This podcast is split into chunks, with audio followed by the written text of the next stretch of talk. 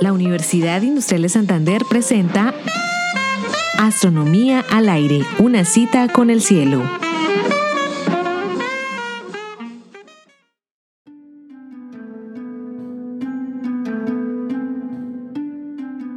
El secreto del universo está codificado en los números. Al menos eso mantenía Pitágoras y su escuela en el siglo VI a.C. La belleza del universo y la belleza de la música debían expresarse en proporciones numéricas simples. Un medio, dos tercios, cinco cuartos, cuatro tercios, es decir, los números racionales.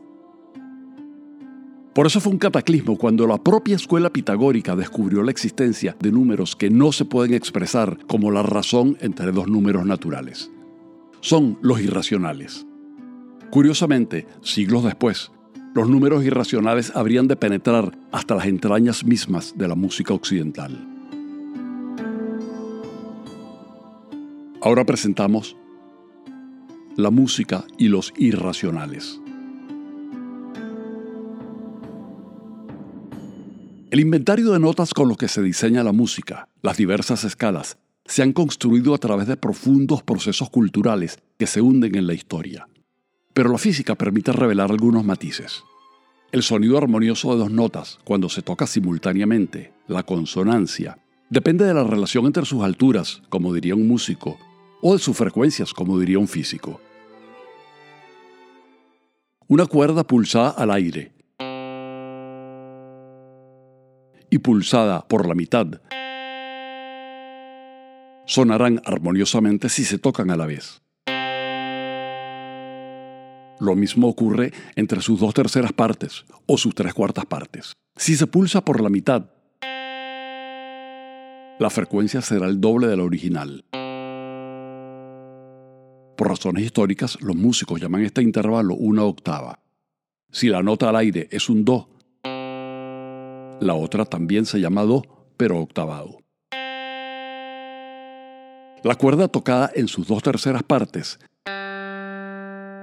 tendrá una frecuencia de tres medios respecto a la original. El intervalo se llama de quinta y la nota será un sol. Y si se tocan las tres cuartas partes de la cuerda, la frecuencia es de cuatro tercios respecto a la original y el intervalo se llama de cuarta, y la nota resultante será un fa. La cultura occidental optó por una escala de 12 notas.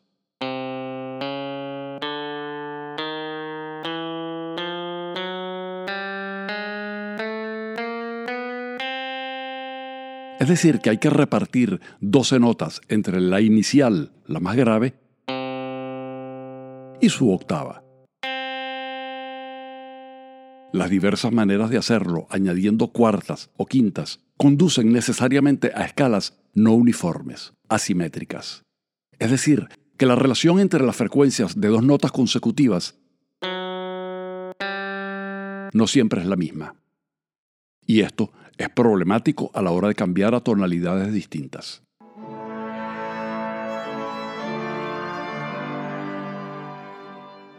De no haber sido por el padre del gran Galileo, tal vez Johann Sebastian Bach nunca hubiera compuesto el clave bien temperado.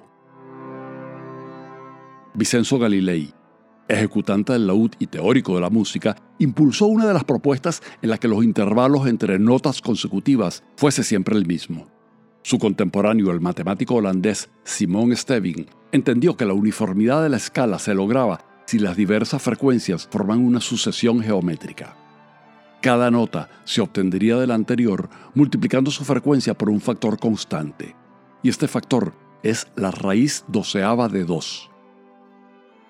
Al realizar el proceso 12 veces, resulta 2 que corresponde a la octava.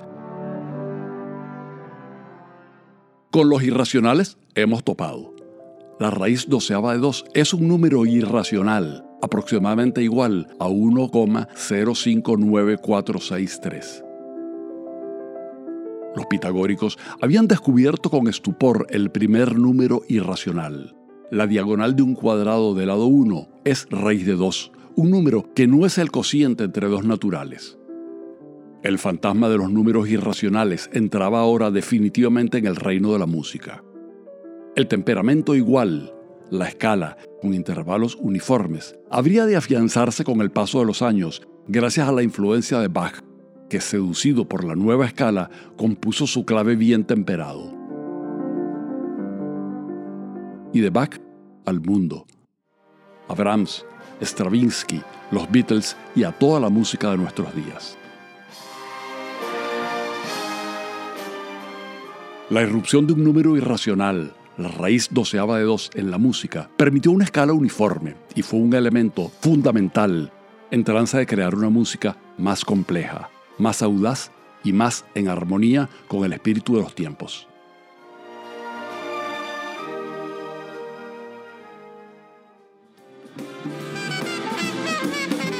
Realización Astronomía al aire. Narración edición Héctor Rago. Grabación Jairo Campillo, equipo Radio Telewis Comunicaciones. Twitter arroba astro al aire.